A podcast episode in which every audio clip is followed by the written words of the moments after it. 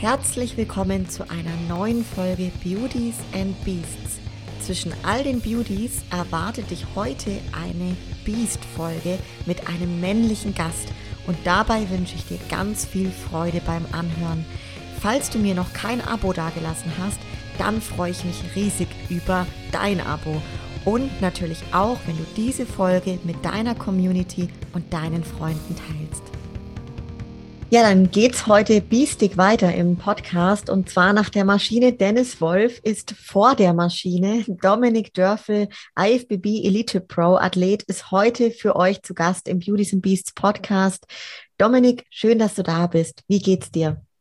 Ja, erstmal vielen Dank für die Einladung. Mir geht's super. Vielen Dank. Sehr schön, das freut mich. Ja, ich habe vor langer Zeit mal eine Umfrage gestartet, welche männlichen Athleten die Leute sich wünschen. Da standest du auch mit dabei, Dominik. Ich meine, ja, Deutschland, ich meine, es ist ja ein Nischensport und man muss sagen, man kennt ja doch jetzt eigentlich jeden deutschen erfolgreichen Athleten auch und ähm, da bist du natürlich auch ganz vorn mit dabei. In welcher Phase befindest du dich aktuell? In der Aufbauphase würde ich sagen, auf jeden Fall gerade. Eigentlich wäre geplant gewesen, dass ich tatsächlich starte in sechs Wochen.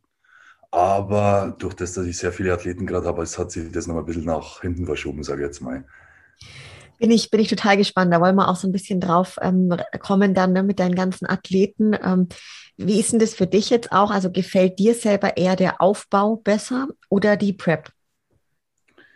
Das ist eine schwierige Phrase, weil beides seine guten und schlechten Seiten hat. Also ich finde mal, die Aufbauphase ist natürlich entspannter, weil man nicht so, ich sage mal, verzichten muss, alles ein bisschen entspannter läuft, aber andererseits fehlt das genaue Ziel, also das, dass man wirklich so einen Tag X vor sich hat, da arbeitet man doch ein bisschen anders. Also ich sage mal so, rein vom Gefühl her ist es tatsächlich die Diätphase, weil ich einfach da jeden Tag nach System arbeiten kann und immer am Ende des Tages auch alles geschafft habe, was ich mir vornehme. Das ist in der Offseason nicht immer ganz so. Da ist es oft ein bisschen schwieriger, alles unter einen Hut zu kriegen, sage ich jetzt mal. Aber großen und ganzen würde ich sogar sagen, die Diätphase, ja. Mhm. Das finde ich total spannend, ich hatte das Thema jetzt mit einigen Athleten schon und das ist bei den meisten so, dass sie immer berichten, dass in der Prep sie das besser schaffen, alles so im Tag zu, zu erledigen ne? und, und irgendwie gefühlt mehr zu schaffen. Also mir geht es selber auch so. Und da will ich auch dir irgendwie so die Frage stellen, wie, wie das bei dir ist. Also wie du das dir auch selber erklärst, so warum das im Aufbau so ein bisschen schwieriger ist. Ich glaube, weil man sich einfach mehr vornimmt, also außenrum natürlich auch arbeitstechnisch vielleicht auch mehr plant. Bei einer Diätphase weiß man, okay, da steht jetzt genau da der Wettkampf an, dann plant man ja alles auf diesen Tag X. Und wenn der nicht ansteht, dann plant man halt vieles außenrum, finde ich. Also ist bei mir zumindest so. Und dann wird es natürlich schwieriger, wenn da mehr ansteht außenrum, natürlich sich aufs Wesentliche zu konzentrieren. Das ist dann immer genau der Struggle, wo man sich da so irgendwie durchschlendert. Ja, ja, ja, stimmt. Ich, ich weiß nämlich, was du meinst, weil manchmal habe ich mir das selber auch schon gestellt. Ich dachte mir, eigentlich stehe ich doch um die gleiche Zeit auf. Aber es ist, ähm, wie du sagst, der Fokus ist dann in der Prep halt einfach voll, voll da und doch nochmal irgendwie ein bisschen was anderes. Ne? Ähm, wie bist denn du, Dominik, wenn wir mal so ein paar Jahre, paar einige Jahre tatsächlich schon zurückgehen, überhaupt zu diesem Bodybuilding-Sport gekommen? Also wenn wir da zurückschauen, liegt es jetzt 13 Jahre zurück, fast 14 dass ich damals noch Fußball gespielt habe und mein damaliger Auswahltrainer zu mir kam und meinte, Dominik, du bist einfach zu dünn. Du musst ein bisschen was für deinen Körper machen, einfach ein bisschen aufbauen, dass du als Torhüter im Fußball einfach eine Chance hast, gegen die Mitspieler einfach da wirklich gut dazustehen. Und dann habe ich da angefangen, ein bisschen in den Kraftraum zu gehen, damals in der Fußballmannschaft noch. Und innerhalb von einem Jahr, eineinhalb Jahren war es dann so, dass der Trainer dann irgendwann meinte, hey Dominik, du musst dich jetzt langsam entscheiden, entweder Krafttraining oder Fußball, weil ich halt nur noch im Kraftraum war, mir das riesig Spaß gemacht hat. Und dann war es eigentlich ganz schnell so der Fall, dass ich gesagt habe, okay, ich als Fußballspielen auf, gehe nur noch ins Fitnessstudio. Und dann war natürlich das, ja klar, dass ich nicht einfach nur ins Fitnessstudio gehe, sondern dass irgendwo ein Plan dahinter sein muss und irgendwas das Ziel da braucht. Und dann stand ziemlich schnell fest, dass ich mal einen Wettkampf machen will.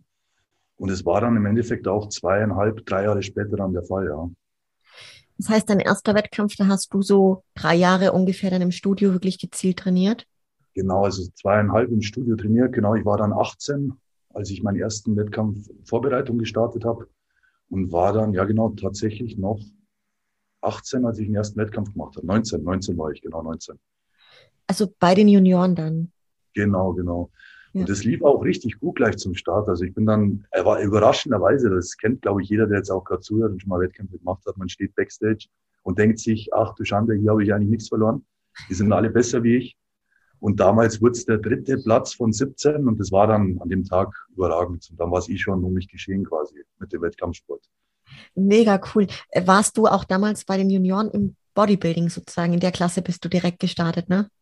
Ja, genau, über 75 Kilo. Mein damaliger Gegner war der Adolf Burkhardt. Der hat damals auch die deutsche Junioren gewonnen. Und zweiter war der Benedikt Hülsbusch, damals, damals auch ein richtig guter Athlet. Der glaube ich ist jetzt gar nicht mehr aktiv, aber es war auf jeden Fall ein gutes Feld. Ja. Kevin Gebhardt war auch dabei. Cool, cool. Wann, wann genau war das? Das war 2015, wenn ich mich nicht täusche, genau. Mhm. Und was sind jetzt so deine, sagen wir mal, deine Erinnerungen daran? Also, dass du Dritter gleich geworden bist und dann hast du gleich quasi Blut geleckt und dann ging es auch weiter wahrscheinlich, oder? Ja, genau, es war im Endeffekt, ich sage mal, Erinnerungen, was ich mich noch erinnert, dass der Adolf mit Backstage mit Kurzhanteln stand und sich aufgepumpt hat und 15 Kilo schwerer war wie ich zu dem Tag. Und es war halt schon so, wo man so denkt, okay, da will ich irgendwann mal hin. Das ist so die Richtung, da wo ich auf alle Fälle hin will. Und am Tag drauf bin ich gleich wieder gestartet auf der fränkischen Meisterschaft damals. Also ich habe da gleich zum Start quasi zwei Tage hintereinander entwässert. Das war auch ganz spannend und habe die halt dann wirklich am zweiten Tag auch gewinnen können. Und dann, wenn es so das erste Mal, glaube ich, so als letzter auf der Bühne stehst, das in der ersten Saison, dann gibt es, glaube ich, nichts Schöneres. Voll, voll. Was hat dich denn damals so motiviert? Hast du jemanden gehabt, wo du gesagt hast, also zum Beispiel den Adolf oder auch andere Leute, wo du denkst, so als Antriebspersonen oder Inspirationen für dich hattest? Ja, das war bei mir der, damals der Kevin Lagrutta. Der ist leider jetzt heute auch nicht mehr aktiv. Der ist aus der Baden-Württemberger Gegend, war damals ein Konkurrent von Tim Budesheim, mhm. sein ärgster Konkurrent in der Juniorenzeit. Und der war damals mal, hat sich bereit erklärt, mit mir zu trainieren. Mit dem habe ich dann trainiert, wo ich, ich glaube, 17 war ich da, genau. Und das war dann so ein Moment, wo ich einfach gemerkt habe, okay, jetzt das ist ein richtiger Bodybuilder. Ich weiß auch noch genau, wo der die Trainingsjacke ausgezogen hat und dann da stand in seinem Tanktop. Das war an dem Tag ein Erlebnis, wo ich mir dachte, wie kann ein Mensch so aussehen? Und dass ich dann irgendwann mal so diesen Weg gehe, das war einfach das, was ich jeden Tag mir gedacht habe, da will ich hin. Ich will auch so aussehen einfach und irgendwie in die Richtung gehen, Schwergewichtsbodybuilding. Das ist einfach das, was mir gefällt. Ja, ja. Ja, dann hast du ja echt in jungen Jahren auch schon richtig erfolgreich gestartet. Wie, wie ist denn dann so die sportliche Karriere weitergegangen? Es war dann noch die bayerische im ersten Jahr, die ich auch gewonnen habe und Gesamtsieg gemacht habe bei den Junioren. Dann wurde die, die, die Saison auch beendet. Die zweite Saison war dann ein bisschen Dämpfer. Natürlich, wenn man Dritter wird auf der Juniorendeutschen, dann denkt, man im Jahr drauf, man könnte vielleicht dann da Zweiter, Erster werden. Wurde nicht so der, ja, bestätigt, wurde ich Fünfter. Es war dann so ein kleiner Dämpfer, wo ich gemerkt habe, okay, es ist doch noch mehr Arbeit als gedacht. Aber habe dann in dem Jahr auch nochmal die Bayerische gewinnen können und auf der, auf der Süddeutschen den zweiten Platz. Und es war dann, ja, ich sage jetzt mal, keine komplett schlechte Saison, aber es war so eine Saison, wo ich gemerkt habe, ich muss jetzt ein bisschen mehr Gas geben. Also so, dass das ein Selbstläufer wird, das wo ich vielleicht gedacht habe, mal kurzzeitig, dass er das, ich sage mal, das von selbst entwickelt, habe ich da gemerkt, das ist nicht der Fall und man muss ja wirklich extrem dranbleiben, dass man wirklich dann ja ganz nach oben schaffen kann. Und da haben wir auch noch mal zwei Jahre Zeit genommen und bin dann mit 23 in meinem letzten Juniorenjahr nochmal gestartet und habe es dann endlich gewinnen können, die Junioren, Junioren Deutsche.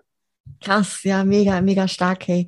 Das, das war ja dann auch so ein richtiges Highlight, schätze ich mal, dann, dass du da als deutscher Meister dann rausgegangen bist, quasi aus den Junioren. Und ich denke, jetzt so zusammenfassend, das größte Highlight bisher war wahrscheinlich dann der Gewinn der Pro-Card, der Elite Pro-Card. Ähm, vielleicht magst du da mal uns, uns mitnehmen, wann und wo war das soweit? Genau, das war 2000. 2019 war das schon, genau 2019 in Griechenland in Nafplio. Das war im Endeffekt, ich sage mal, mein Ansatz war jetzt gar nicht, dass ich gesagt habe, ich will jetzt Profi werden, weil da habe ich mich eigentlich noch gar nicht so weit gesehen. Ich dachte mir einfach ich will mal woanders starten als in Deutschland, weil da habe ich jetzt zehn Wettkämpfe gemacht gehabt und dachte mir, ich will einfach mal irgendwo anders hin. Und dann habe ich gesehen, in Griechenland ist ein Wettkampf, das ist nicht so weit zum Fliegen und dachte mir, hey, probiert mal einfach mal. Ich war noch nie in Griechenland, kann man sich das mal anschauen. Und dann bin ich da hingeflogen und am Tag vor dem Wettkampf sieht man dann so ein paar Bilder von den Jungs, die starten wollen mit dir. Und war dann wieder der gleiche Moment. Ich dachte mir, ach du Schande, jetzt bin ich hierher geflogen und habe einen Haufen Geld ausgegeben. Und das wird überhaupt nichts. Das, das sind, die, die, die Jungs sind 15 Kilo schwerer teilweise. Und habe mir dann schon gedacht, okay, aber jetzt machst du einfach das Beste draus. Und am nächsten Tag dann, als ich Backstage stand, sah ich dann, dass die alle riesen Bäuche hatten, zwar 10 Kilo schwerer waren, aber alle, sagen wir, in der Mittelpartie ziemlich ausladend. Und dann dachte ich mir, okay, vielleicht geht doch was. Und dann war die Überraschung ja groß, dass im Endeffekt sogar einstimmig zum Gesamtsieg dann gereicht hat, ja. Wahnsinn, Wahnsinn. Wie hat sich so dieser Sieg der Pro-Cut für dich angefühlt? puh, das war ein crazy Gefühl, echt. Das war wirklich so unbeschreiblich, weil ich halt auch nicht mehr gerechnet habe. Also ich dachte mir, ich fahre dahin, hole eine Finalplatzierung, so auf dem allerersten internationalen Wettkampf. Und dann im Endeffekt dann, ja, die, den Gesamtsieg zu machen, das war schon echt unbeschreiblich, auch danach dann. Ich kann mich dann an alles erinnern. Da merkt man halt, das brennt sich ein in den Kopf, wenn man halt wirklich, also ich bin jemand, ich vergesse oftmals schnell irgendwelche Sachen, die in der Vergangenheit liegen. Nur so die Sachen, die wirklich ja erstmal mich bewegt haben vielleicht oder einfach wichtig waren, die merke ich mir und da gehört das auf jeden Fall mit dazu. Ja, ja. ja. Kann, ich, kann ich total gut nachempfinden. Ähm, das ist, für, glaube ich, bei mir jetzt auch zum Beispiel so ein Erlebnis, wo, wo ich niemals vergessen werde, ja. Ähm, wie, wie ist es bei dir jetzt, Dominik? Bist du eher so ein, ich sag mal, so ein Food Guy, auch nach den Wettkämpfen, dass du dann da total eskaliert bist? Oder wie kann man sich das bei dir vorstellen? Überhaupt nicht, überhaupt nicht. Also ich bin jemand, gut, ich komme im Endeffekt aus, ich, seit ich sechs bin, im, bin ich im Leistungssport, im Fußball im Endeffekt. Damals auch war da das Ziel, Profi zu werden. Und da war es auch in den Auswahlmannschaften so, dass man im Endeffekt jede Woche, jeden Monat einmal auf die Waage musste. Das heißt, auch mit acht, neun, zehn Jahren musste ich schon so ein vernünftiges Essverhalten haben und habe mir das, glaube ich, einfach dadurch angeeignet, dass ich heute auch, sage ich mal, nach Wettkämpfen und so immer nur so viel esse, wie ich wirklich ja dann auch brauche, sage ich mal. Also ich esse nie so über diese Kante hinaus, dass ich jetzt sage, ich hätte irgendwelche Fressattacken oder stopfe dann irgendwas in der Vorbereitung vielleicht in mich rein. Das ist bei mir wirklich so 100% Funktion des Essen. Also das ist vielleicht auf der einen Seite auch ein bisschen schade, weil das Essen bei mir nicht wirklich so mit Genuss zu tun hat, sondern einfach wirklich die Funktion ähm, ist und ich halt einfach immer extrem viel essen muss. Also das ist bei mir halt auch das Ding, dass ich auf keinen Fall Hunger muss. Meistens auch in der Diätphase nicht. Und da ist, sage ich mal, eh dann dass man nach der Diät dann irgendwie großartig was braucht, nicht der Fall.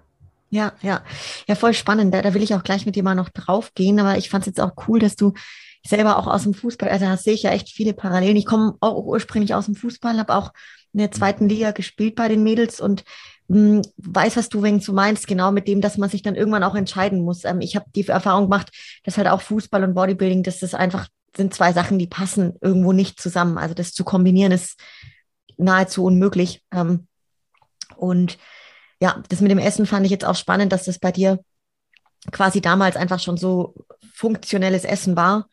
Kohlenhydratreich, halt das, was dich einfach, was dir Energie gegeben hat, ne? Ja. Genau so ja. ja. Voll. Wenn man, wenn man jetzt auf so eine Vorbereitung blickt, ähm, wie läuft so eine Vorbereitung bei dir ab, Dominik? Nimm uns da mal so ein bisschen mit. Also im Prinzip jeden Tag der gleiche Ablauf. Man steht Früh gleich auf, bereitet das Essen vor für den Tag. Dann im Endeffekt, ja, ich sage jetzt mal, natürlich so die Arbeit außenrum im Coaching steht natürlich auch immer an und dann einfach einmal am Tag Training. Manchmal in der Vorbereitung habe ich es auch schon so gemacht, dass ich zweimal am Tag trainiert habe. Da ist dann der Tag schon ziemlich voll, weil man im Endeffekt, man kommt vom ersten Training heim, isst was, liegt sich vielleicht kurz hin und dann geht man gleich ins nächste Training. Ich sage mal, sehr strukturiert, sehr voll aber halt jeden Tag das Gleiche einfach und das ist gut. Das tut, fühlt sich gut an dann. Ja, ja, voll geil. Du hast gesagt, manchmal zweimal am Tag trainieren. Ähm, wie kann man sich das so vorstellen? Also wann entscheidest du, ob du es jetzt aufsplittest auf zweimal und wann gehst du einmal nur? Also ich probiere das dann, also immer zum Start der Vorbereitung, dass ich mit zweimal anfange und dann im Endeffekt das Ganze so lange mache, wie ich sage, jetzt ist das noch sinnvoll. Also in der Vorbereitung zu Griechenland habe ich es komplett durchzogen, das 14 Wochen lang, jeden Tag zweimal trainiert. Mhm. Ähm, war gut zu der Zeit. Ähm, die Vorbereitung drauf dann zu Sibirien habe ich angefangen mit zwei Einheiten, habe aber dann auf eine reduziert, weil ich gemerkt habe, ich bin zu kaputt. Und das mache ich eigentlich immer davon abhängig, ich stehe in der Früh auf, wie fühle ich mich? Und dann weiß ich, okay, sind heute zwei Einheiten drin, eine oder ist vielleicht heute sogar ein Pausetag komplett angesagt. Also du bist da einer, der wirklich komplett nach, nach Gefühl arbeitet und du hast jetzt nicht deinen strikten, fixen Plan, sondern schaust da wirklich tagesformabhängig dann auch total. Also das ist auch was, das auf jeden Fall nicht beschreiben wird, dass ich auf jeden Fall immer recht flexibel bin. Also ich bin auch, was Training angeht, noch nie einer gewesen, der das Training aufgeschrieben hat oder irgendwie seine Kraftwerte dokumentiert hat oder nach einem Trainingsplan trainiert. Also ich mache immer genau das, was mir im Endeffekt gerade den Kopf kommt. Und sogar von den Trainingstagen ist jetzt nicht bei mir so, dass ich jetzt immer Dienstag zum Beispiel Brust mache und Mittwoch Arme oder so, sondern es ist auch jede Woche eigentlich komplett verschieden bei mir. Also wirklich, so wie es gerade passt, Hauptsache ich habe am Ende der Woche alles erledigt so. Ja, das ist cool. Also, weil ich äh, stelle irgendwie fest, dass das seltener so ist, wie du es jetzt machst. Äh, mhm. Viele, die haben dann wirklich ihre fixes ja, Trainingstagebuch und arbeiten das sozusagen ab, ne, ihr System. Ich finde es geil. Also, ich finde es beeindruckend, dass du da dieses Feeling hast, ja, und, und das so für dich einfach selber so steuern kannst und flexibel sein kannst. Gibt es denn etwas, was dir so in der Vorbereitung schwer fällt und dann auch direkt noch die Frage, was dir so leichter fällt? Also leichter fällt, das ist tatsächlich auch leichtere Antwort, ist, sagen wir, weniger zu essen. Also das ist für mhm. mich gar kein Problem, durch das, dass ich in der Offseason eigentlich immer generell übersättigt bin mit meinen 6000, 6500 Kalorien am Tag, ist einfach von Hunger her gar nicht zu sprechen. Ähm, das ist das, was mir leichter fällt, das durchzuhalten, was Essen angeht. Schwerer fällt mir, ich glaube, das ist dann am Schluss, die letzten vier Wochen so, wenn dann der Schlaf weniger wird. Ist bei mir dann immer so, dass ich relativ wenig schlafe, also so vier Stunden in der Nacht. Und da fällt es mir dann schwer, dass ich einfach den Alltag so noch komplett mit der Energie durchbringe. Ähm, also ist bei mir halt dann so, dass ich dann die letzten vier Wochen eigentlich nur noch Kraft fürs Training habe und ansonsten relativ ruhig bin, auch zurückgezogen zu Hause bin, relativ ja, viel auf der Couch liege, wenn es dann geht und, und so. Das ist dann, glaube ich, der schwere Part, ja. Ja, krass, vier Stunden ist wirklich wenig. Hat es bei dir damit zu tun, dass du selber auch gar nicht mehr so lange am Stück schlafen kannst? Also, dass dein Körper einfach unruhig ist und wach ist? Oder wie ist das bei dir? Genau, erstmal das. Ich habe in der Vorbereitung immer so das Gefühl, ich bin so dauerhaft auf Adrenalin, dass ich die ganze Zeit das Gefühl habe, ich muss was machen. Das zweite ist, ich wache dann immer zur gleichen, das ist wirklich erstaunlich, zur exakt gleichen Uhrzeit, plus minus fünf Minuten, wache ich auf, weil ich Hunger habe wie Sau. Und dann habe ich immer so eine Taktik, entweder ich trinke einen Shake oder ich esse ein bisschen äh, Salatgurken oder Tomaten oder irgendwas halt. Ähm, das ist aber tatsächlich zu jeder, jeden Tag zur gleichen Zeit, dass ich da aufwache, so um halb drei zum Beispiel.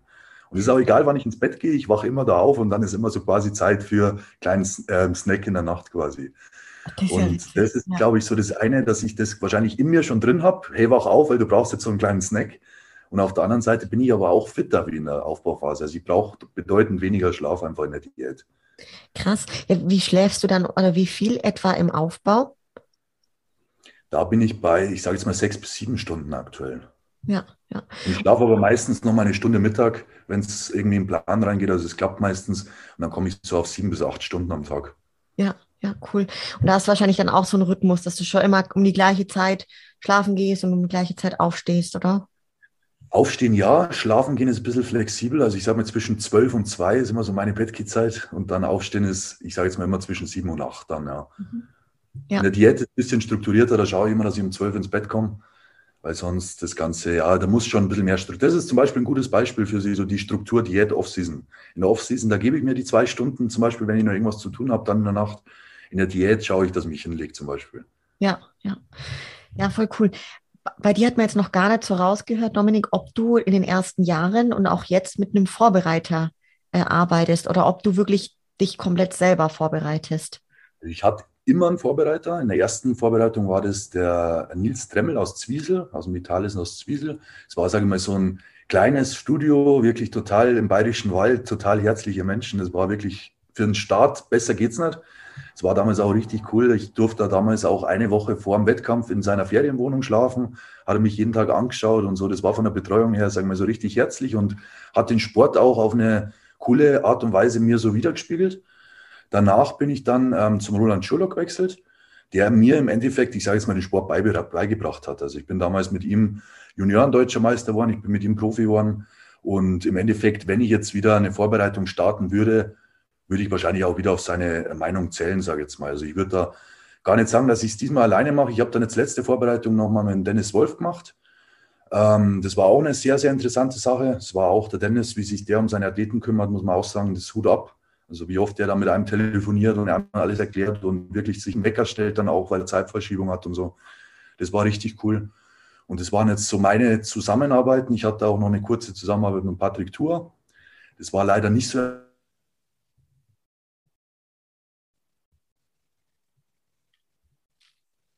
anders geht es auch gar nicht. Irgendwo muss man ja das Ganze, was man vielleicht heute kann, ja auch herziehen. Ja, ja. Und, und jetzt bist du quasi komplett für dich, dass du dich selber vorbereitest. Genau, also das habe ich meistens in der Offseason so gemacht, dass ich Offseason immer allein mache und Diät dann, wenn ich quasi sage, okay, da steht ein Wettkampf an, 16 Wochen zuvor, dann quasi mit Vorbereiter. Mhm. Ja, auch voll spannend. Also Finde ich cool. Ich, ich sage mal, ich habe mich mal zwei Jahre selber vorbereitet, hat auch gut geklappt. So bin ich sogar Profiathletin geworden. Ich habe halt dann gemerkt, so mir, mir gefällt es auch einfach dann doch wieder jemand zu haben, der von außen ein bisschen drauf guckt so und meinem Kopf tat es ganz gut. Ne? Ähm, aber es ist eine tolle Erfahrung, das mal selber zu machen. Ich finde, also ich habe meinen Körper sehr gut kennengelernt, so wie der wieder tickt und das war echt sehr wertvoll auf jeden Fall.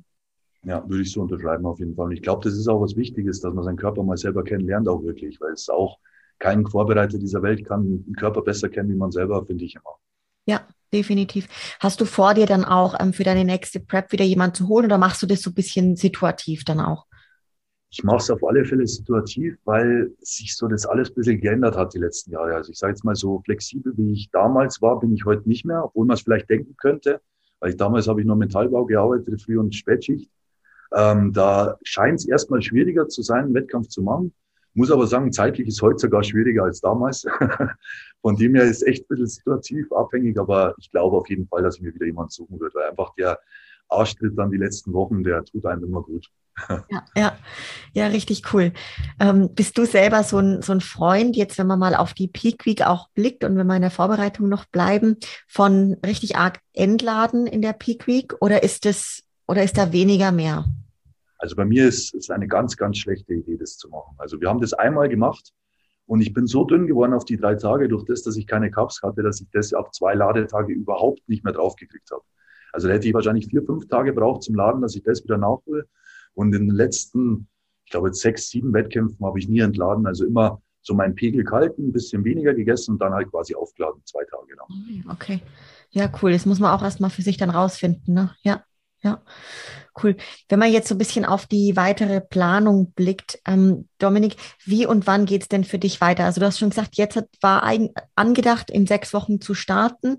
Und da du sehr, sehr viele Athleten hast, die du selber betreust, ist es doch jetzt wieder mh, hm, umgeplant worden. Genau. Also ich sage mal so, ich habe das im Endeffekt auch mal testen wollen, weil ich habe jetzt eine Saison gemacht, da habe ich einen vorbereitet, danach waren es drei, dann waren es fünf und aus den fünf wurden jetzt 15. Und das war jetzt so ein großer Step, wo ich erstmal schauen musste, oder auch für mich selber war es mal interessant, schaffe ich es, auch 15 Leute in Form zu bringen. Also fünf war kein Problem, drei war kein Problem, einer war kein Problem, aber schaffe ich es denn auch, wenn es 15 sind? Und ich schaff's, aber ich schaff's dann nicht mehr, diesen, diese Routine reinzubringen, das für einen Wettkampf reicht. Also ich sehe auch aktuell gut aus, es funktioniert alles super. Die Form wäre auch so gut, dass das innerhalb von sechs Wochen machbar wäre. Aber ich wäre da nicht zu 100 Prozent zufrieden, weil ich weiß, ich hätte noch ein bisschen mehr machen können. Das, wenn man so im Hinterkopf hat, dass man dann vielleicht 10, 20 Prozent besser sein könnte, ist es immer besser, glaube ich, dann noch mal ein paar Monate zu warten.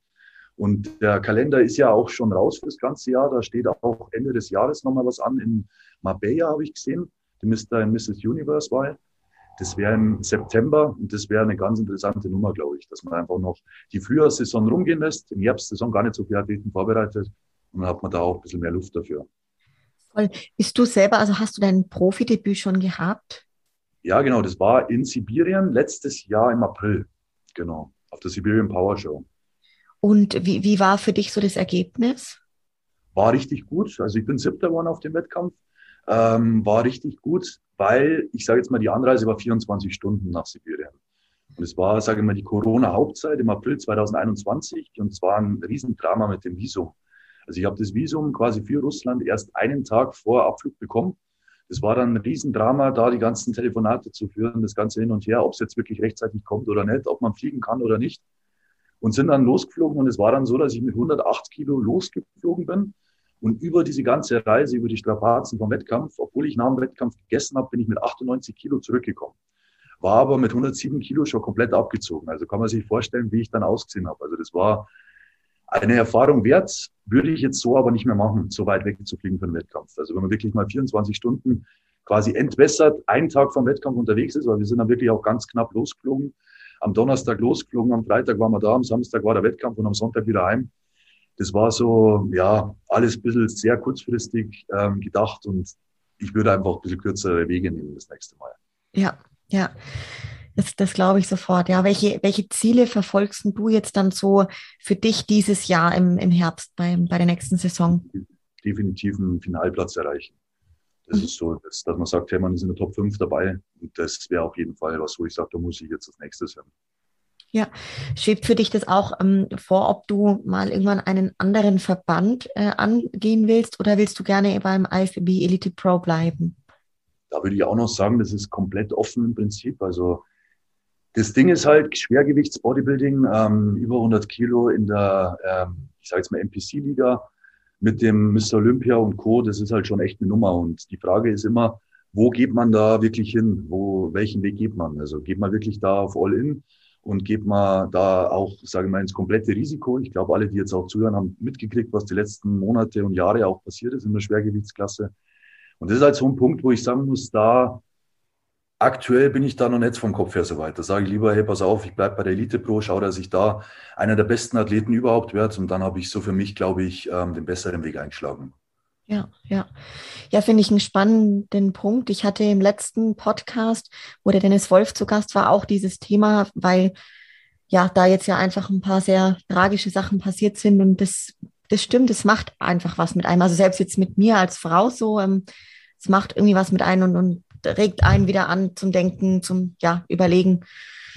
Wie man, das, das man hat halt auch keine zweite Chance, wenn man da so wie die Jungs jetzt einfach dann, ja, die haben alle paar Titel geholt, ist alles schön und gut, aber dann lässt man Kinder zurück und was weiß ich, alles zurück. Das ist alles schade und es ist nicht wert, finde ich halt einfach. Und das, wie du schon sagst, das, es passiert sowas und man liest es, man ist selber Schwergewichtsbodybuilder und man denkt sich, oh, weiß nicht, was macht man so? Das ist schon immer schwieriger. Ja, definitiv, auf jeden Fall. Wenn wir jetzt ein bisschen zu deinem Business auch kommen, Dominik, und zu dem, dass du vom Metallbauer ähm, quasi zu deiner Berufung, sage ich jetzt mal, als, als Coach gefunden hast. Ähm, vielleicht, dass wir da wegen draufgehen. Wie ist denn jetzt so dein, dein beruflicher Werdegang auch gewesen? Und wie kommt es, dass du quasi da wirklich auch mit echter Leidenschaft das Camp Dörfel aufgebaut hast? Ja, also es war im Endeffekt so, dass ich mit, mit 15 angefangen habe, ähm, die Ausbildung zu machen zum Konstruktionsmechaniker. Es war im Endeffekt damals so, es hat sich nichts anderes gefunden, so auf die Schnelle. Ich war extrem spät dran, wollte eigentlich in die Schule weitergehen. Dann haben wir gedacht, ich brauche doch, doch irgendwie Geld. Und dann schnell, schnell einen Ausbildungsplatz gesucht. Die waren schon alle vergriffen. Habe ich das gekriegt, was übrig bleibt. Das war der Metallbau. Da bin ich dann rein, habe die Ausbildung dreieinhalb Jahre gemacht, wusste aber schon am ersten Tag, das ist nicht der Beruf, wo ich ähm, alt werden werde.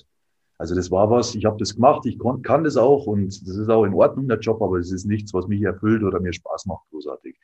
Habe dann auch immer gemerkt, dass einfach, sagen wir mal, diese Leute, die da auch arbeiten, die dann vielleicht schon 50, 60 sind, den ganzen Tag nur, ich sage jetzt mal auf Deutsch gesagt, rumkacken und sehr unzufrieden sind von dem Fabrikalltag, von jedem Tag das Gleiche machen.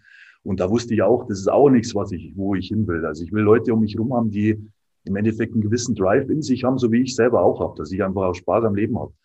Und dann war klar, ich muss irgendwas machen, dass ich in diese Richtung komme. Und dann dachte ich mir, okay, eine Umschulung zum Sport- und Fitnesskaufmann ist so bestimmt so gar kein schlechter Schritt. Hab dann da eine Stelle gefunden. Ähm, 2018 war das und habe dann 2018 bis 2020 quasi die Umschulung zum Sport- und Fitnesskaufmann gemacht. Habe die dann abgeschlossen, dann auch noch die äh, Fitness-Therapie-Lizenz gemacht und dann war ich da schon mal, sagen wir, von den ganzen Dokumenten, die man so braucht in unserem Land auch, gut aufgestellt. Und ähm, ja, habe dann im Endeffekt mir gedacht, okay, was machst du? Arbeitest du in einem Fitnessstudio weiter?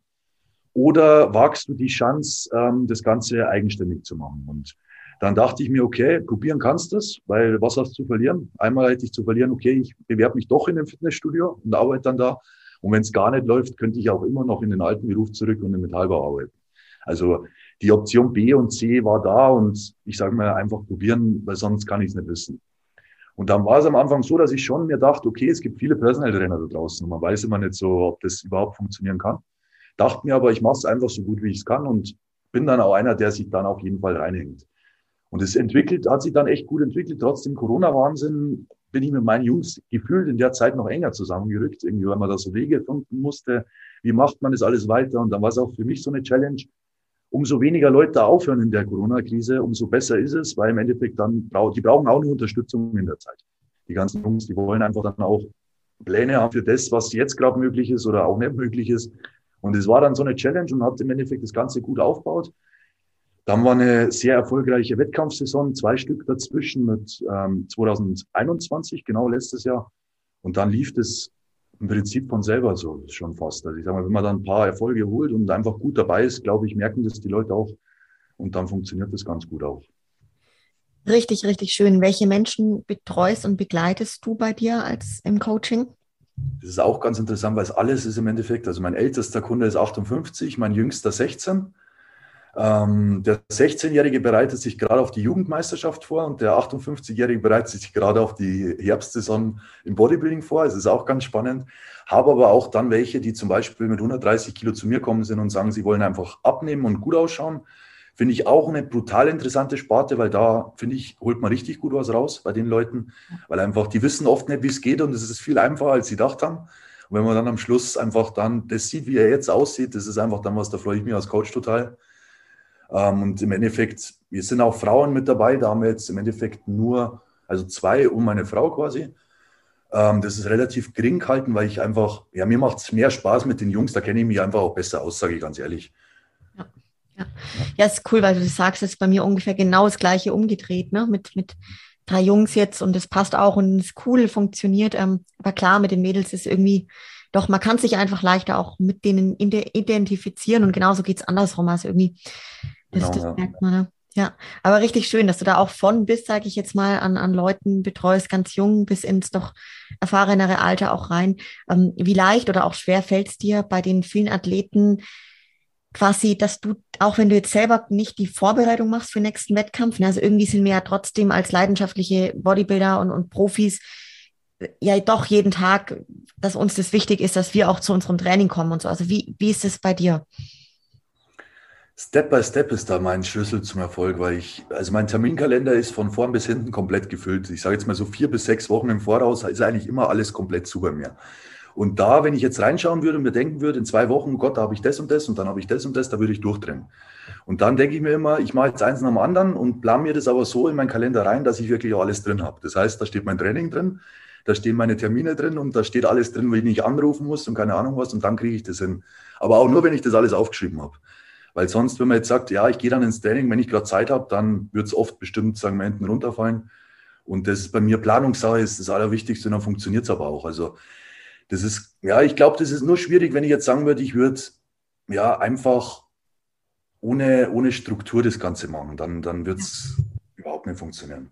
Ja, ja, voll. Ähm, bin, ich, bin ich voll bei dir. Ich glaube sowieso, so ja, unstrukturierte Menschen oder wenn man da auch selbstständig ist, das, da tut man sich extrem schwer. Ne? Und, und das, das ist schon extrem wichtig. Ich finde, durchs Bodybuilding lernt man das aber auch sehr, weil man da halt irgendwie eine Struktur braucht, sonst funktioniert es gar nicht. Ob man jetzt in einem Vollzeitjob drin ist, ob man selbstständig ist, man muss ja irgendwie, keine Ahnung, sein Cardio unterkriegen, die ganzen Mahlzeiten. Und ich finde, dadurch lernt man das schon sehr, sehr gut, ne, halt strukturiert im Alltag zu sein. Ähm, du gibst ja auch, glaube ich, du machst ja auch Personal Training. Das heißt, du bist mit einigen auch vor Ort in den Studios, oder? Quasi jeden Tag. Also man kann echt sagen, ich gebe mindestens sieben Personal Trainings in der Woche, kann man so sagen, ja. Ja. Sind das dann auch die Leute, die du betreust, oder sind das auch mal so Leute, die buchen einfach ein Personal Training und dann sind die wieder weg? Das ist beides. Also bei mir ist es immer so, alle Athleten, die im Umkreis wohnen bei mir, also die, ich sage jetzt mal so im Umkreis vor 50 Kilometer wohnen, die kommen alle einmal im Monat zum Training vorbei. Und dann sind natürlich schon viele Tage im Monat verplant und dann ist es aber auch noch so, dass quasi jeder ein Personal Training so bei mir selber buchen kann und das ist dann auch, also nicht ganz so oft wie quasi das von den Jungs, die schon im Team sind, aber auch ab und zu der Fall. Muss ich halt immer schauen, wann noch Zeit ist, weil durch die Jungs halt relativ viel schon voll ist einfach. Ja, ja, klar. Bist du dann selber, wenn du im Gym bist, bist du in dem gleichen Gym zum Trainieren, wo du deine ganzen ähm, Kunden hast?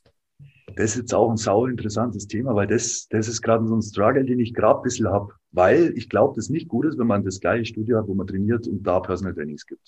Weil ich das Problem habe, mich quatschen die dann alle voll, wenn ich jetzt heute mal im Training bin. Und ich habe jetzt zum Beispiel genau zweieinhalb Stunden Zeit und brauche, muss Beine trainieren zum Beispiel. Und dann gehe ich mit meinem Fokus da rein und will ein gutes Training machen, weiß, was danach noch alles auf mich zukommt. Und dann geht die Quatscherei los, der Fokus ist weg und ich denke mir, ach du Scheiße, und jetzt muss ich mich wieder reinzwängen, dass das noch ein gutes Training wird. Das merke ich, das wäre besser, wenn man das trennt. Also es ist bei mir tatsächlich so, dass ich eigentlich in jedem Studio in Nürnberg angemeldet bin, also bestimmt fünf Studios habe und ähm, da aber auch in jedem Studio quasi mein eigenes Training mache oder mit jemandem trainiere. Also das ist wirklich überall, ja. ja. Ja, voll. Ich, also diesen gewissen Struggle, den, den kenne ich auf jeden Fall auch. Das ist schon echt immer nicht so easy. Und, und gleichzeitig mag man es ja auch irgendwie total. Ja, man. Also ist, ich weiß, ich weiß genau, was du meinst. Ja, ja. Aber das ist, was ich auch immer feststelle, mit, mittlerweile, also in den Gyms dann, wo die Leute einen dann schon auch irgendwann kennen und dann wissen die auch, hey, wenn man jetzt ins Training geht, dann, dann ist es das wichtig, dass man da einfach seine Ruhe hat. So, ne? Aber ich, also ich weiß, es ist herausfordernd irgendwo, ähm, kenne das schon selber. Manchmal gibt es so den Wunsch bei mir, dass ich mir dann denke, Mensch, einfach so ein Raum, wo kein Mensch ist, wo ich jetzt alleine bin und mein Training durchziehe. Das wäre schon auch nicht schlecht. Das habe ich zum Glück auch. Also ich habe ein kleines Studio während Corona angemietet und da kann ich mich auch zurückziehen, wenn ich jetzt mal sage, ich habe komplett die Schnauze voll von allen, dann gehe ich da rein und habe da quasi meine vier Wände um mich rum und meine eigene Musik und alles cool, ja. ja. Ja, das ist schon, schon richtig, richtig gut. Was sind denn jetzt so die größten Highlights von dir als Coach? Würde ich auf alle Fälle sagen, ähm, ja, die letzte Saison war schon viele Highlights dabei. Da haben wir viele Pokale geholt, zweimal den Vize Mrs. Universe Titel in der Figur und in der Bikini-Klasse. Dann haben wir den deutschen Meistertitel beim NAC geholt. Ähm, habe den deutschen Meistertitel, ich sage mal, mit unterstützt beim, beim Jamal, beim DBFV, den Gesamtsieg 2020, glaube ich, oder 19 war das, genau. Das war auch ein Highlight auf jeden Fall und ja, das würde ich jetzt auf alle Fälle sagen. Die deutschen Meistertitel oder Vize Mrs. Universe Titel waren schon die, sagen wir, besten, so, die man dann mit nach Hause genommen hat. Mega, mega stark. Ähm, welche Ziele verfolgst jetzt du, Dominik, mit dem Coaching, wenn du wenn in die Zukunft blickst? Das ist auch eine gute Frage. Also ich bin immer, immer jemand, der dem wird, äh, dem schnell alles langweilig wird und der immer breit aufgefächert sein will. Also jetzt zum Beispiel gerade aktuell hat sich die Situation ergeben, dass ich einen Moderator bei den Wettkämpfen machen kann. Also ich habe jetzt letzte Woche die Süddeutsche, ah, die Süddeutsche sage ich, die Newcomer Deutsche Meisterschaft vom DBV moderiert und werde auch am 21.05. die Deutsche Meisterschaft in Wiesloch moderieren. Und das ist jetzt schon mal was, das gefällt mir richtig. Also das ist so mein Ding. Und das wäre auch so ein Punkt, wo ich sage, da will ich auch noch mehr mit rein. Also das heißt zum Beispiel in Firmen Vorträge halten, Ernährungsberatungsvorträge halten und sowas machen. Und halt das Coaching gar nicht unbedingt vergrößern. Also so wie es jetzt ist, ist es super. Eher mit den Jungs, wo ich jetzt habe, noch ein engeres Verhältnis aufbauen, noch mehr draus machen, dass auch wirklich jeder was von denen erreichen kann. Also es muss nicht größer werden, aber, aber es soll noch breiter aufgefächert werden, sage ich mal. Mehrere Bereiche einfach noch, wo ich rein will weil es mir sonst irgendwann zu langweilig wird, das Ganze, glaube ich. Sehr witzig. Da musste ich auch gerade, ja, das hätte jetzt auch ähm, von mir kommen können. Ich weiß schon, was du meinst. Man braucht dann doch immer wieder irgendwie ein bisschen was, was Neues. Ich finde es auch cool. Ganz ehrlich, da ist ja so ein Potenzial da, bei dem Thema Firmen zu beraten in diese Richtung. Und alles, also die, die, die Leute brauchen das. Jeder braucht das da draußen. Und das ist ein wichtiges Thema und man kann so viel machen. Und ich glaube halt, wenn jetzt jemand wie du oder ich bei einer Firma auftaucht, dann hören die halt einmal ganz anders zu, wie wenn jetzt da ich sage jetzt mal, ohne es jetzt angreifen zu wollen, die Ökotante von nebenan kommt, die jetzt da irgendwie was Schlaues gelesen hat oder mal gelernt hat.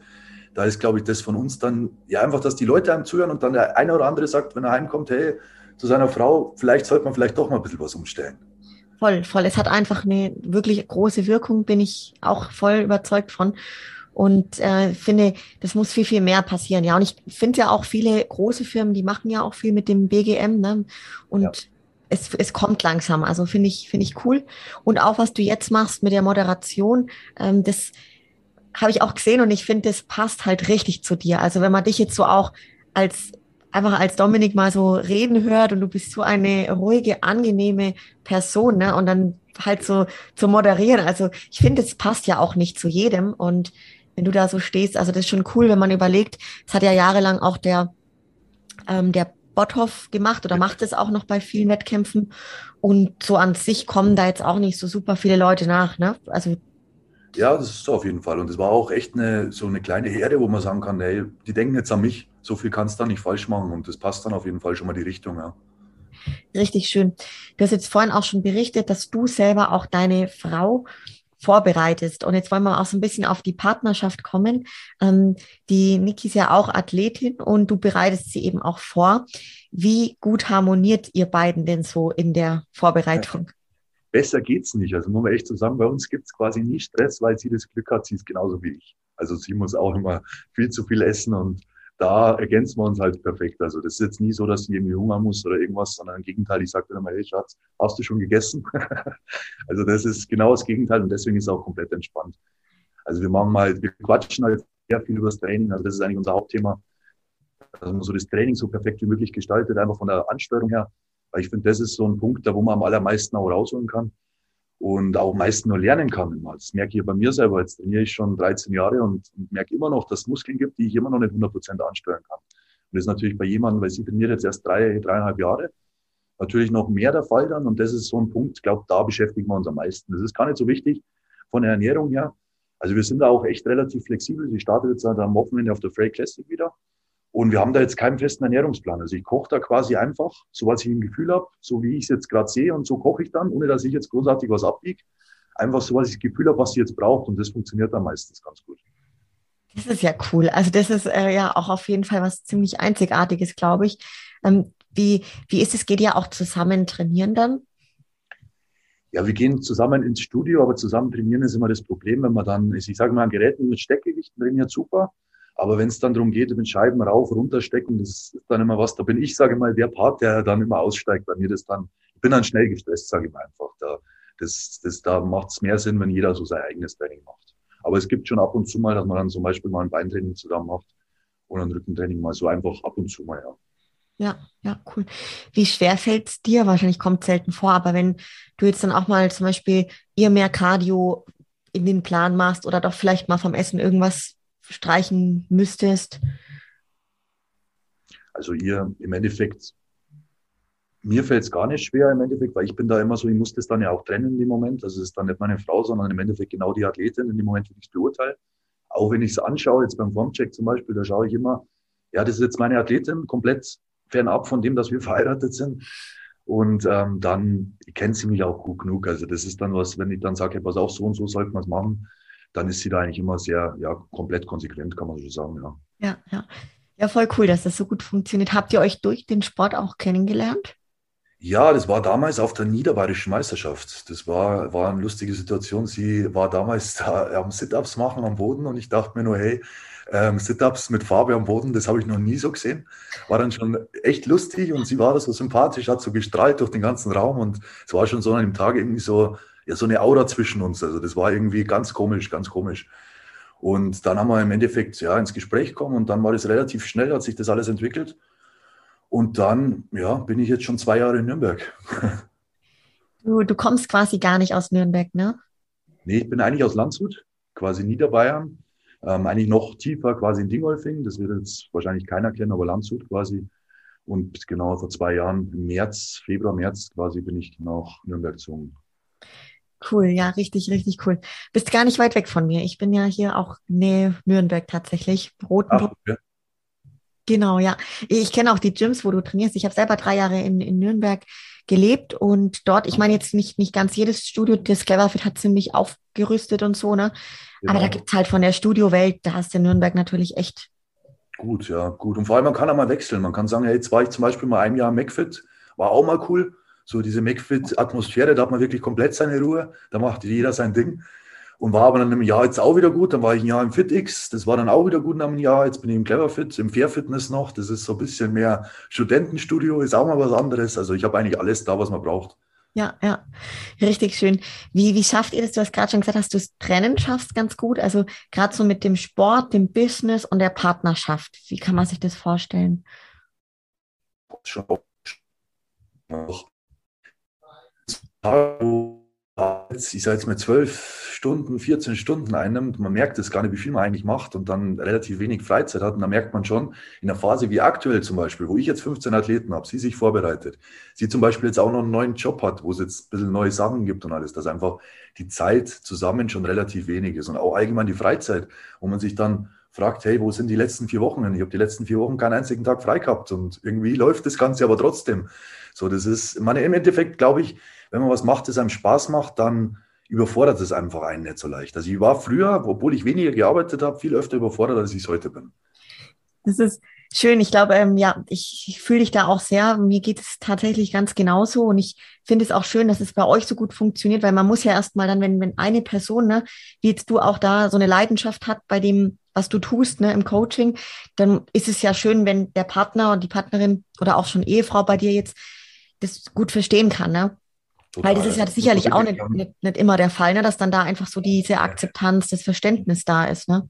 Total, also da muss man wirklich sagen, da Hut ab auf jeden Fall, weil das ist schon, ich bin halt ein sehr triebiger Mensch, der immer wie viel machen will und ich bin keiner, der jetzt irgendwie, ja, also wenn man jetzt zum Beispiel zu mir sagt, jeden Sonntag irgendwo hinfahren und eine Unternehmung machen, dann ist das für mich da bin ich vielleicht der Falsche dafür, sage ich mal. Und da ist wirklich so, dass das bei uns auch gut harmoniert. Natürlich es immer mal wieder die Momente gibt, wo man sich sagt, hey, es wäre schon mal schön, wenn wir einfach mal zwei, drei Tage irgendwo hin könnten oder irgendwas. Machen wir dann auch immer, wenn es mal Zeit gibt. Aber ich glaube, das so vor allem die aktuelle Phase, so wenn es mal wirklich mehr los ist, dann ist, glaube ich, noch, äh, noch wichtiger, dass das alles, ja, dass man sich da so gut ergänzt einfach, dass man das dann wirklich auch beide, beide das schaffen dann auch, weil ich ziehe mich oft an ihr hoch, genauso ist es oft andersrum und so soll es ja dann auch sein.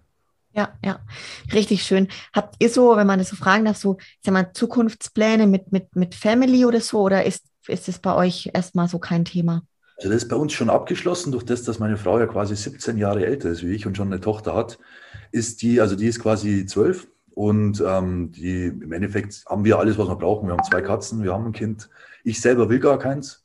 Also das war bei mir schon immer so, ich sage mal, da durch das auch, dass ich einfach so viel noch vorhabe und so viel machen will und so viel in meinem Gedankengang habe, weiß ich, dass es in zehn Jahren auch nicht anders wird. Und dann ist immer schwierig, wann das so der richtige Zeitpunkt für das ist. Und ich glaube, da bin ich einfach der Falsche dafür. Und deswegen ist es auch jetzt wieder so eine ja, Fügung, die irgendwie so wie passend gerufen kam. Und jetzt habe ich alles, was ich brauche, alles, was ich jemals wollte und passt. Super. Ja. mega, mega schön. Hey, das, das hört sich echt richtig geil an. Ich habe bei dir, Dominik, auch gesehen und, und auch generell bei euch, dass du ja dich auch sehr, sehr viel mit dieser mentalen Komponente beschäftigst. Und jetzt will ich dich auch gerne mal fragen, so wie wichtig oder was für einen Stellenwert hat bei dir so das, diese mentale Komponente oder generell, was für eine Rolle spielt der Kopf bei uns in dem Dasein und dem Sport? Also ich sag's jetzt bei mir oberste, also das oberste von allem. Also wenn die mentale Komponente nicht stimmt, dann funktioniert bei mir persönlich gar nichts. Und das habe ich so gemerkt, dass ich viele, viele Jahre, ja, ich würde jetzt nicht sagen falsch, aber, aber schwieriger gearbeitet habe, durch das, dass mein Kopf da oben einfach zu viel wollte auf einmal. Also so dieses, ich sag mal, mein Mentaltrainer hat super beschrieben, also das war die erste Sitzung mit ihm zusammen, hat er gesagt, ich soll einfach mal erzählen. Und dann hat er schon rausgehört, bei mir muss alles so schnell wie möglich, so perfekt wie möglich, so fehlerfrei wie möglich, so anders wie möglich und was weiß ich alles sein. Erst dann ist es gut. Und es war so ein Zustand am Anfang, wo man gemerkt hat, so wenn ich das so weitermache, dann drehe ich irgendwann durch. Und da habe ich gemerkt, ich muss da in eine andere Richtung einsteigen, dass ich überhaupt erst meine ganze Leistung erbringen kann, was wirklich in mir drin steckt. So, das war vieles war vergraben und da, ja, mit, mit der Zusammenarbeit, also da muss ich echt sagen, da habe ich so viel richtig gemacht, weil ich so viel verstanden habe, auch dass ich vorher, vorher hätte ich mir nie darüber Gedanken gemacht. Also was da für Sachen teilweise besprochen werden. Ich muss auch sagen, ich rede mit dem so offen wie mit niemand anders im Prinzip. Und was der dann mir alles an die Hand gibt, was das Mentale angeht, was ich dann auch wirklich verstehe und, und ändern kann und dann wirklich auch Ergebnisse bringt in meinem Alltag, wo ich sage, hey, ich habe es viel einfacher. Ich arbeite mehr, aber es ist viel lockerer. Ich, ich bin viel glücklicher so in mir selber drin. Ich weiß das erste Mal, was heißt, ein Leben zu leben. Das, was früher im Endeffekt immer nur funktionieren und weiterkommen war, ist heute, ich lebe mein Leben und komme trotzdem weiter. Das ist mal einiges schöner. Ja, ja, richtig schön. Wollte ich dich jetzt auch gerade fragen, was du eben so aktiv tust, ne, um an diesen Themen zu arbeiten. Das heißt, du hast auch jemanden, wie, wie so ein Coach, kann man sagen, an der Seite, mit dem du regelmäßig diese Sessions hast? Zweimal im Monat zwei Stunden, also vier Stunden im Monat, die wieder quatschen. Und das machen wir jetzt auch schon seit acht Monaten, neun Monaten. Und das ist auch was, da würde ich nicht mehr drauf verzichten wollen, egal in welcher Hinsicht. Das ist halt auch ein Mensch, zu dem ich sehr aufschaue und mir dann, ja, allein durch das, was jetzt er in meiner Welt, sagen wir, für einen Stellenwert hat, ist das einfach schon sehr, sehr viel wert. Der unterstützt da unter anderem erste Bundesliga und zweite Bundesliga-Trainer, also der ist quasi auch aus der Fußballliga. Und der ist, also wenn ich halt dann einfach weiß, okay, der ist jetzt zum Beispiel auch zuständig für einen Trainer, den, den ich total schon fast Fan bin. Und ich weiß jetzt, ne, morgen telefoniert er vielleicht mit dem und er gibt ihm auch Tipps und der holt dann in der Bundesliga seine Siege dann motiviert mich das auch wieder, dass ich genau das mache, was er sagt, weil das muss funktionieren, so in der Art. Ja, ja.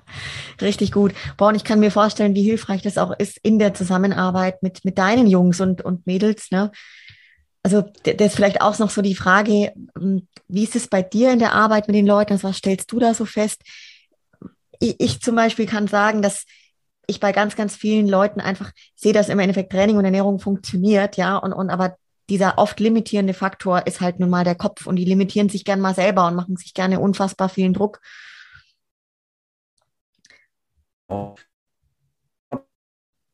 geachtet habe, dass es verschiedene Menschentypen gibt. Also ich bin früher immer davon ausgegangen, jeder muss so sein wie ich, jeder muss so denken wie ich und sonst ist es scheiße. So jetzt, wirklich krass gesagt. War jetzt nicht ganz so, aber so ungefähr. Und dann habe ich erklärt gekriegt, dass es ganz verschiedene Bäume gibt da draußen mit verschiedenen Wurzeln. Und genauso ist bei uns Menschen, dass jeder was anderes erlebt hat, dass jeder dadurch auch anders ist in seiner Zukunft. Und ähm, habe dann viel verstanden, was das Coaching angeht. Das heißt, ich habe jetzt heute viel weniger Hürden mit meinen Leuten, als ich es vorher gehabt habe, weil ich sie viel besser verstehe. Also zum Beispiel jemand, der hundertmal nachfragt. Jetzt bei einem Plan zum Beispiel. Habe ich mir früher immer gedacht, warum fragt mich der jetzt zum zehnten Mal das Gleiche? Was ist los mit diesem Menschen? Das gibt's doch nicht. So, der hat doch ein Problem. Dann rege ich mich darüber auf und steigere mich da rein, habe aber gar nicht verstanden, dass in dem Moment ich kein guter Trainer bin. Weil ein Trainer muss diese Person verstehen, muss im Endeffekt diesen Menschentypen verstehen und auch nur checken, hey, der braucht jetzt Sicherheit zum Beispiel. Und wenn ich jetzt ihm die Sicherheit gebe, dann ist das Thema komplett erledigt. Und wenn ich es nächstes Mal schaffe, ihm die Sicherheit davor schon zu geben, dann kommt die Frage gar nicht mehr. Und das ist genau das, dass ich verstanden habe, dass ich einfach manchen Menschen was anderes geben muss wie anderen. Also ich zum Beispiel bin ein Mensch, ich brauche von meinem Trainer nicht viel aus seinem Ernährungs- und Trainingsplan. Den Rest mache ich selber, ich nerv den auch nicht. Und ähm, ist dann im Endeffekt ein easy Job für den. Auf der anderen Seite gibt es aber auch, wie du schon sagst, diese Leute, die sich einfach im Kopf zerbrechen. Meistens sind es auch Leute, die noch nicht so lange dabei sind, die dann denken, das muss sein. Und denen erstmal quasi das klar zu machen, hey, pass auf, wenn du entspannter bist, funktioniert es noch viel besser und schneller. Und das habe ich, glaube ich, da am meisten verstanden und dadurch auch viel leichter einen Job heute. Ja, ja, finde ich, finde ich voll schön. Ich weiß auch, was du meinst, ja. Hast du für dich, Dominik, so, ich sag mal, Rituale oder Routinen, die du pflegst täglich, wo du sagst, das ist so, wo du auch selber bei dir an dieser mentalen Komponente arbeitet, also, arbeitest, also neben der Zeit, die du mit deinem Coach sozusagen da verbringst? Auf jeden Fall. Also da gibt es verschiedene ja, Hilf, Hilfssachen, die er mir in der Hand gegeben hat. Also zum Beispiel haben wir mal in einer Woche haben wir besprochen, so verschiedene Farben, was die bei mir auslösen zum Beispiel. Und da haben wir zum Beispiel festgestellt, dass die Farbe Gold bei mir immer was Gutes bewirkt. Also egal was es ist, wenn es Gold ist, ist es top, super. Und da haben wir zum Beispiel jetzt in meinem Terminkalender ist jeder Termin mit Gold markiert. Hört sich blöd an, aber bringt bei mir das, dass jeder Termin positiv ist. Da arbeite ich quasi da schon aktiv dran mit so kleinen Dingen, dass ich auf jeden Fall da gut aufgestellt bin. Oder habt ihr zum Beispiel ähm, die zehn Weisheiten der Hawaiianer mit an die Hand gekriegt, wie zum Beispiel Manna war, dass man im Jetzt leben soll, ähm, die, die Vergangenheit nicht änderbar ist und die Zukunft noch nicht da ist. Das, solche Sachen schreibe ich mir dann immer mal wieder auf, dass ich immer wieder, wenn ich dann durch die Wohnung laufe, das lese und einfach mir wieder vor Augen führe, ah ja, okay, denk dran, dass ich vor allem das im Jetzt-Leben noch mehr wahrnehme, weil das war auch, sagen wir, bei mir früher ganz wenig der Fall. Ich war immer eigentlich nur in der Zukunft und habe darüber nachgedacht, was früher schlecht gelaufen ist, aber relativ wenig in dem, was jetzt los war. Und ähm, natürlich meditieren. Also das ist auch so ein Ding, wo ich sage, das bringt mir viel. Wenn ich jetzt zum Beispiel einen total vollen Tag habe und bin um eins total müde und weiß gar nicht, wie ich den restlichen Tag noch schaffen soll, dann lege ich mich 20 Minuten hin, mache eine Meditation und dann ist das auch wieder, wo ich sage, da habe ich Energie rausgeholt. Oder ich sage jetzt mal einfach wirklich so, ja, sich selber auch mal beim Reden zuhören. So dieses Achtsamkeitstraining, wenn man dann einfach mal sich selber zuhört, was sagt man denn alles und welche Wörter baut man ein zum Beispiel. Also bei mir war da dieses Wort eigentlich zum Beispiel früher ganz oft drin. Immer habe ich gesagt, eigentlich, eigentlich, eigentlich. Und, und das war auch was, wo ich so gemerkt habe, okay, das sagt was aus, aus über mich. Ich will quasi immer meine eigenen Aussagen ein bisschen runterspielen und, und, und. Das ist jetzt nur ein Beispiel. Und da ist es auch so ein Thema, dass ich einfach mir selber auch mehr zuhöre. Einfach mehr Achtsamkeit habe, wie früher. Ja. Ja, finde ich, finde ich richtig, richtig schön. Also sau cool. Also ein paar Sachen, die du jetzt da erwähnt hast, bin ich auch ein großer, großer Fan von. Ich bin zum Beispiel auch eine Person, die führt tatsächlich manchmal einfach so Selbstgespräche und es ist mir auch früher nie bewusst gewesen. Aber jetzt habe ich gemerkt, wie wertvoll das eigentlich ist und wie hilfreich das auch ist. Ne? Und dass ich dabei eben achtsam bin und das dann mir dann selber auch mal zuhöre. So mhm. richtig wichtig. Ähm, richtig cool, dass du da auch selber einfach so viel dafür tust. Und das ist auch was, wo man gerne, also wo ich selber immer gerne weitergebe, auch im Podcast, wie wichtig das ist, das Thema, die mentale Komponente. Wenn wir jetzt so Richtung Ende des Podcasts kommen, Dominik, wenn du, ich sage mal, noch so eine Message hast für die Bodybuilding-Welt. Es hören ja sehr viele Leute zu, die wirklich Bodybuilding begeistert sind, selber Athleten da sein oder halt wirklich begeisterte Kraftsportler. Was sind so deine Worte an die Bodybuilding-Welt. Es kann ein Wunsch sein, es kann alles Mögliche sein. Also ich würde mir öfters wünschen, einfach, dass wieder diese Leidenschaft zu unserem Sport mehr da ist. Also dass nicht dieses, ich will bekannt werden, ich will irgendwie da ein besonderer Mensch werden oder irgendwas, das immer nachstreben. Das sind meistens dann die Leute, die irgendwo in eine Richtung gehen, denen es dann schlecht geht einfach dabei. Weil sie da was erzwingen wollen, was jetzt im Endeffekt der falsche Ansatz ist. Und wenn man einfach wirklich das macht, worauf man Spaß hat, also man trainiert, weil man gern trainiert, man macht das Essen, weil man weiß, wofür man es macht und einfach wirklich das Ganze gern macht, dann kommt man immer weiter, wie wenn man irgendwas erzwingen will oder irgendwas total verbissen, übermotiviert macht. Also einfach wirklich aus dem Herz raus handeln und nicht unbedingt immer ja auch nicht das, was in Instagram immer gesagt und gehört wird, dass da alles so perfekt ist. Bei niemandem von uns, weder bei dir wahrscheinlich auch nicht, bei mir, egal wen es ist, auch beim Dennis. Ich habe mit dem auch einen Podcast gemacht und habe da gesprochen mit ihm und der hat auch gesagt, der hat das Essen oft nicht reinkriegt. Der war der beste Bodybuilder, den wir je hatten in Deutschland. Also ich glaube, man braucht sich da nicht immer so verrückt machen. Einfach ja. so ein bisschen mehr Entspannung in der ganzen Sache drin. Voll. Ich sage mal so Gelassenheit, Ruhe und eben rausfinden, was einem so richtig taugt. Und wenn es der Sport ist, dann einfach da beständig sein und, und das Ding machen und sich eben nicht so, wie du sagst, diese Social Media Welten, das hat alles ganz viele tolle Vorteile und uns schön zum Inspirieren lassen und so. Aber also ich stelle halt auch immer fest, für viele ist das Thema Vergleichen ganz präsent und das ist sehr toxisch oder kann sehr toxisch sein. Und ja, das fand ich jetzt ganz, ganz schön, wie du es beschrieben hast.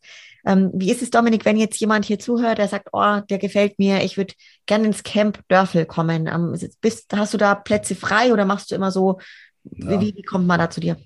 Also ab Juni habe ich wieder Plätze frei, weil jetzt ist erstmal bis 21.05. die Frühjahrssaison, da ist einmal alles komplett voll. Ab Juni werden wieder so zwei Plätze, drei Plätze vielleicht frei werden, das weiß ich noch nicht genau.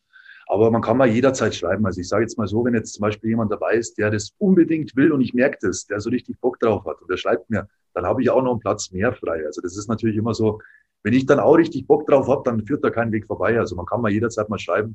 Das ist dann ja. auch einfach sagen wir, kann man mal telefonieren, einfach mal sich da zusammensprechen und dann ja einfach auf Instagram am besten oder über die E-Mail-Homepage kann man mich gut erreichen. Sehr cool. Ja, ich blende auch alles unten ein, deine Instagram-Seite und äh, Webseite und so. Dann finden die Leute das, die da gerne mal nachgucken wollen. Und ja, ansonsten sind wir auf jeden Fall ganz gespannt, wie deine, dann dies, dieses Jahr läuft mit deinen Athleten, dann aber auch bei dir selber. Vielleicht können wir irgendwann in ein paar Monaten nochmal einen Podcast machen, wenn dann deine Saison auch gelaufen ist und, und vielleicht kann man da mal zurückblicken dann. Das glaube ich wäre ganz. Gerne, können wir gerne machen. Ganz cool. Schön, Dominik. Dann ganz lieben Dank für deine Zeit und für alle, die dabei waren. Wenn es euch gefallen hat, teilt die Folge gerne in eurer Instagram-Story. Und ja, dann bis zum nächsten Mal. Ciao, ciao. Ciao, ciao.